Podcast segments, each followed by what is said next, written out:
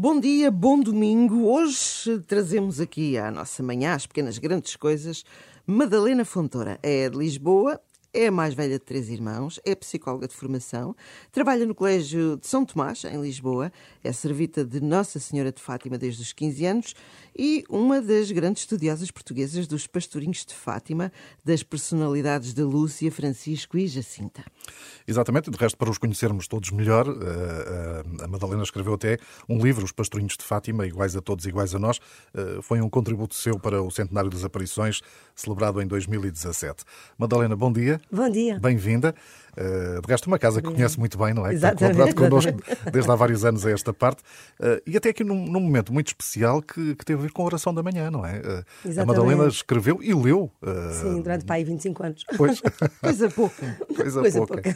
pouca. Estamos a, a, poucos dias da primeira peregrinação internacional aniversária de Fátima, 12 e 13 de maio. E Madalena, na sua vida, Fátima está presente desde muito cedo, não é? Desde sempre uh, tive a, também a graça de receber isso de família. Lembro-me de. Aliás, tenho uma fotografia minha, pai com dois anos, que devem ter dito: Madalena, ajoelha-te aí para a fotografia. E todo de joelho, com uma cara de malandrice, como se estivesse a fazer uma brincadeira, mas toda muito contentinha de joelhos, em Fátima. Mas para dizer que é, era recorrente, a minha família é uma família de homens militares e, e eu nasci no, no início uh, dos, da, da, guerra em África e por isso havia sempre um homem da minha família que estava que estava na guerra e sempre que vinham de licença, lá íamos todos. A Fátima agradecer que ele estava cá e, e, depois, se havia algum, quando eh, na minha família, se, se, o meu pai ou se os pais compravam um carro novo, que não aconteceu muitas vezes, mas íamos, havia assim uma espécie de um ritual de tirar água lá para cima para, para o abençoar. Então são coisas pequeninas, mas a, a ideia de que a Fátima se volta e se regressa para, para tudo mesmo quando, quando morreu a minha mãe, fomos lá logo a seguir e lembro-me do meu avô, pai dela, dizer: Olha, que esta leva-me a filha e ainda vem cá agradecer. e isso, isso aconteceu muito cedo, não é? Madalena tinha 17 anos nessa sim, altura, não sim, é? Sim, quando, sim. quando partiu a sua mãe. Uh, mas de resto, essa ligação uh, acentuou-se também, é servita desde, uh, desde os 15 anos, não é? Uhum. É, é, no fundo, este, este serviço também em Fátima. E para isso é necessária formação, naturalmente, não é? Sim. E foi isso que, que de certa forma, foi um ponto de partida para ter mais conhecimento sobre Fátima, sobre os pastorinhos. Foi, foi, foi, foi uh, o, o, ponto de partida foi, foi, a formação que nós servitas recebemos para, para, entrar e depois que recebemos continuadamente. E foi também até por causa dos servitas que uma vez me foi pedido para hum, para, para fazer uma intervenção num, num, num, simpósio que ia haver lá em Fátima já ao, ao, ao fim de uns anos de eu ser servita. E, e eu era, já era psicóloga na época e pediram-me para fazer uma hum, uma análise psicológica dos pastorinhos. Grande desafio. E eu, eu disse assim, mas olha, é eu, não, eu, nunca fiz análises psicológicas de pessoas que já morreram. Isso não, nem, nem, nem me lembro de haver nenhuma cadeira dedicada a essas a psicologias póstumas. Ah, mas tem que ser, tem que ser, tem que ser. E então, e então tentei fazer isso, tentei ir com todos os dados que tinha, fazer aquilo que pudesse ser uma avaliação clínica sem ter a pessoa diante, tendo-a através de outras maneiras, de, dos relatos. E foi fascinante descobrir as pessoas deles. Portanto, a maneira como eu tentei foi mesmo com, com o traquejo da psicologia pensar assim uh, o que é que são as, o que é que são os traços mesmo destas com personalidades base em testemunhos com base com, em tudo, sobretudo os relatos da irmã Lúcia mas também outros testemunhos que há e muitas uhum. pessoas que escreveram e, sobre e esse como assunto. é que eram estes três pequeninos? Pequeninos mesmo eles eram, eles eram pequeninos. A primeira coisa que é, é que eles eram muito normais umas crianças normalíssimas, portanto, eles não eram umas crianças particularmente boazinhas, nem, nem santas, nem eram mesmo bastante normais. Aliás, quando foi por essa altura, eu interessava-me imenso os defeitos dos pastorinhos e até dizia por brincadeira, agora que eles são santos, saio à rua a falar dos defeitos, mas a mim essa parte interessava-me, porque se eles já tivessem nascido como se isso fosse possível, todos prontinhos e santos, isso era um tão distante da vida de qualquer pessoa. Certo. O que era fascinante era umas crianças normais que um, têm um, um, passo de humanidade incrível por causa de uma coisa que lhes aconteceu. E isso é que eu acho que é o, o típico deles. Portanto, a, a Jacinta. A Jacinta era uma mimalhinha, porque era a nova de uma data de irmãos, e lá em casa havia muito carinho. Era uma, era uma família muito, muito carinhosa, muito afetuosa. Ela era muito mimada, porque também, também muito engraçada, e por isso era um bocadinho mimada. E o Francisco era um metido consigo, era assim, mais, também talvez não fosse um miúdo muito intelectual, era mais, mais as coisas do campo. E, e também não era assim, eh, tinha uma valentia uh, para as coisas da, da, natureza, mas no confronto com as pessoas era assim mais recuado. E, e, e pronto, e a Lúcia era uma mandona, era uma despachada, era uma meia bola e força e tal.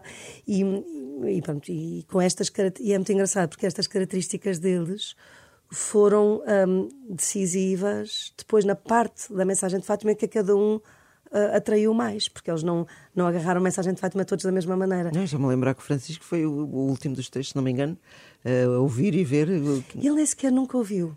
Ele Pronto. nem sequer nunca ouviu. Uhum. Aliás, eu às vezes, uh, um dia pensando muito nisto, pensava: estes três pastorinhos encarnam aquilo que são um, os, os, os, as grandes virtudes da, da, vida cristã, que é a fé, a esperança e a caridade. Porque o, o Francisco é o, é o, pastorinho da fé, porque ele realmente nunca viu, teve, nunca, nunca ouviu, certo, digamos certo. assim. Nunca, ele viu, mas nunca ouviu, e portanto teve como nós que se, que se fiar do testemunho de outras pessoas, da palavra de outras pessoas, sempre. Foram sempre o que elas contaram que tinham ouvido, porque ele só via, não ouvia.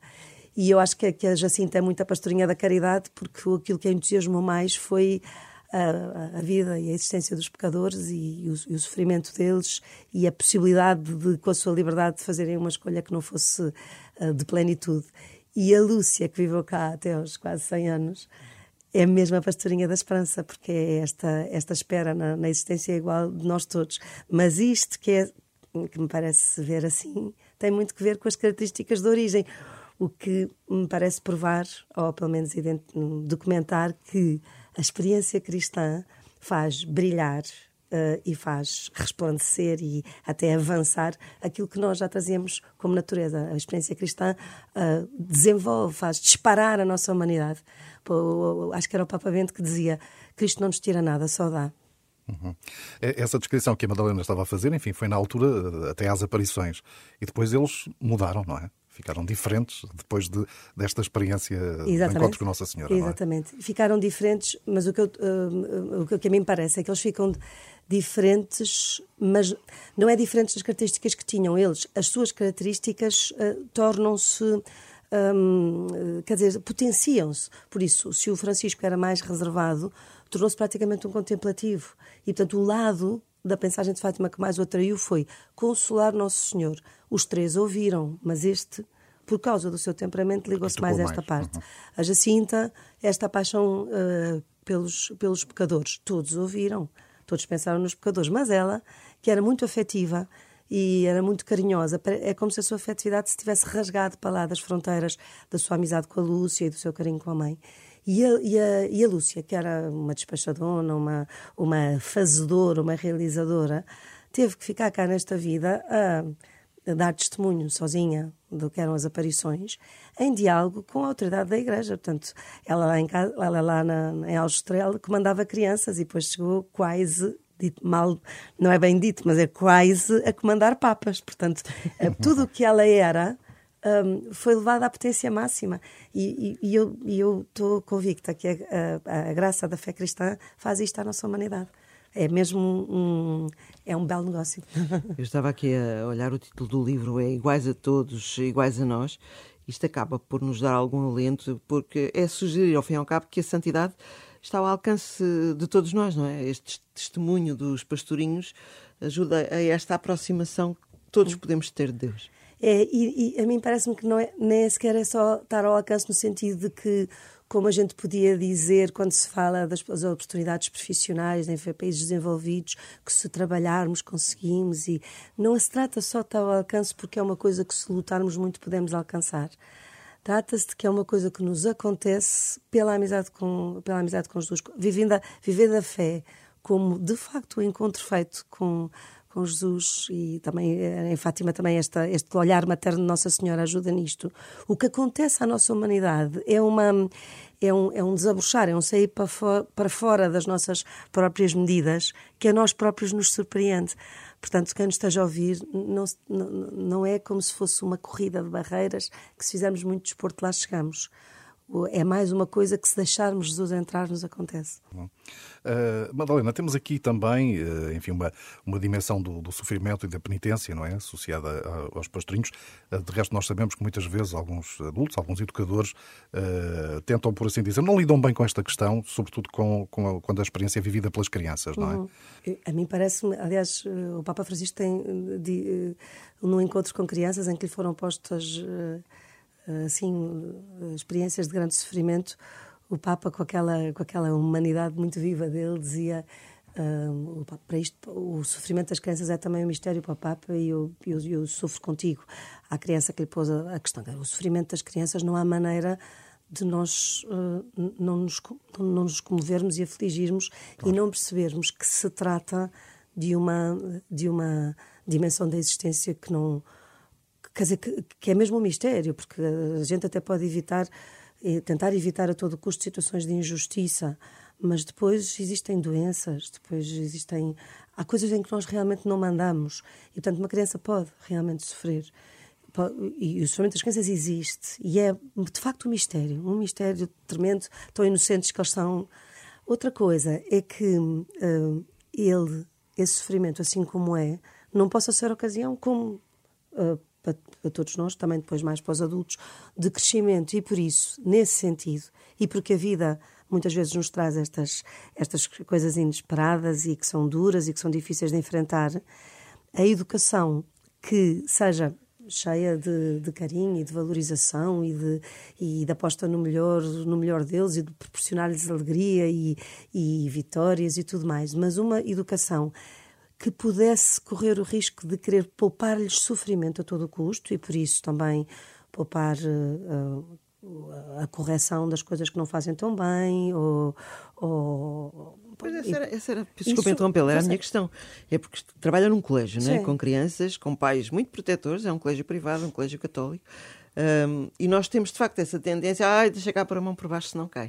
Um, e, e, isso faz com que, que, sejam cada vez menos resilientes, não é? Este, é um bocadinho isso. Combater é um a frustração isso. não é uma coisa fácil Isto, hoje em dia nesta geração. Estava, exato, estávamos a falar de questões de doenças mais graves ou com essas circunstâncias, não é? Mas também muitas vezes tem a ver com isso, com o dia a dia, e vai, claro, vai acontecer em algum momento da vida destas sim, crianças, sim, sim. quando crescerem, alguns momentos de frustração, não é? Pois, eu, aliás, porque às vezes coisas também feridas nas famílias, que há, uhum. infelizmente, cada vez mais, e, e, e pronto, e as crianças têm têm que as viver e, e depois também as, as, as, próprias coisas do estudo, porque às vezes o, o, que conseguem é melhor e o que não conseguem, as amizades entre os miúdos, que também são, não são coisas que a gente simplesmente possa fazer acontecer. Depois eles têm, têm os mais amiguinhos, a minha amiga não fala comigo, cheio de Mas pronto, mas isto para dizer.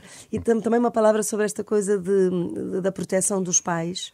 Por acaso, a experiência que eu tenho no Colégio de São Tomás é que o facto de ser um colégio uh, católico e onde uh, o facto de ser uma gestão privada quer dizer que o rosto da pessoa que, que dirige é aquele, não está lá perdido para trás do Ministério. Certo. Isso até ajuda a que os pais confiem mais nas pessoas que, que lá estão. Sim. E por isso consegue-se uma aliança incrível com os pais sobre, um, sobre isto, sobre puxar pelos miúdos, a, um, exigir deles sem deixar de, de, de, os abraçar, de, os, de, os, um, de, ter como a alegria deles também como um fator importante na educação. Mas é verdade, é verdade que eles vão, vão ter coisas que os fazem sofrer. Não há que temer isso. Não há que temer isso, há que estar uh, com, com, muita atenção, com muita humildade diante deste mistério, mas sem o temer, porque se tudo o que fazemos é a todo o custo para as pessoas não sofrerem, quer com os adultos, quer com as, com as crianças, corremos o risco de ser muito pouco realistas. E gerir expectativas dos pais nos colégios também é uma coisa difícil? É, é como, como, tudo, eu acho que é, vai, vai, muito de, de, de, de, nós ouvirmos os pais também. Porque eu, eu este discurso, tanto quanto os pais, uh, porque os pais, eles não sabem, os pais não sabem, os pais sabem. Um pai e uma mãe uh, podem ser mais hábeis, menos hábeis, podem ser mais protetores, menos protetores, mas o, o que um pai e uma mãe uh, percebem e sabem e desejam para o seu filho é uma coisa tão preciosa que ouvindo isso e eles percebendo que está a ser ouvido, é um, um princípio de diálogo que depois permite também que do lado de, de, de, do colégio se possa dizer: olha, mas agora parece-me que o passo que lhe é pedido é isto, vamos tentar fazer isto em conjunto. Portanto, é muito importante um, que eh, de cada lado não seja uma trincheira, porque não, não é disso que se trata para, para educar uma criança, é preciso uma aliança de adultos, ah, uma amizade entre adultos que se sustentam quando um está um bocadinho mais frágil ou um bocadinho mais atrapalhado, porque se for em conjunto, Uh, às vezes é muito engraçado quando, quando isto funciona assim bem, de, do diálogo entre os pais e, e, os professores, e lá no Colégio de São Tomás temos experiências muito engraçadas sobre isso, que os miúdos, a gente chama a atenção do miúdo, porque tu, não sei quantos, ai, a professora parece a minha mãe. Ainda bem. Exato. Madalena, uh, o tempo passa assim a correr. Uh, muito obrigado. E, muito obrigada. Só, só uma última pergunta uhum. que sim, é, sim. É, esta peregrinação vai ser especial, não é? Porque voltamos a poder ter Exatamente. Fátima dentro daquilo uh, que conhecemos e que não foram claro. os últimos dois anos.